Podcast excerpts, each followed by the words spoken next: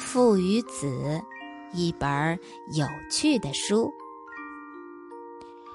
午饭时间到了，爸爸妈妈坐在餐桌前，儿子不见了踪影。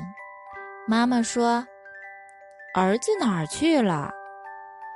爸爸起身去找儿子，推开房门，发现儿子正津津有味儿地趴在地上看书。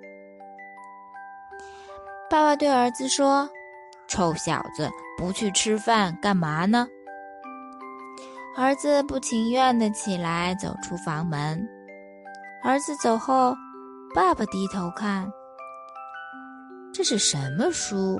这个臭小子居然趴在地上看个没完呢！他就看了两眼。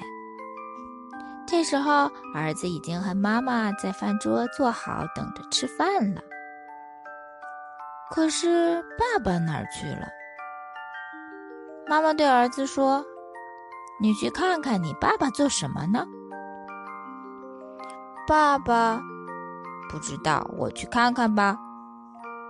儿子走到房门口，发现，哇，原来爸爸也趴在地上看书呀！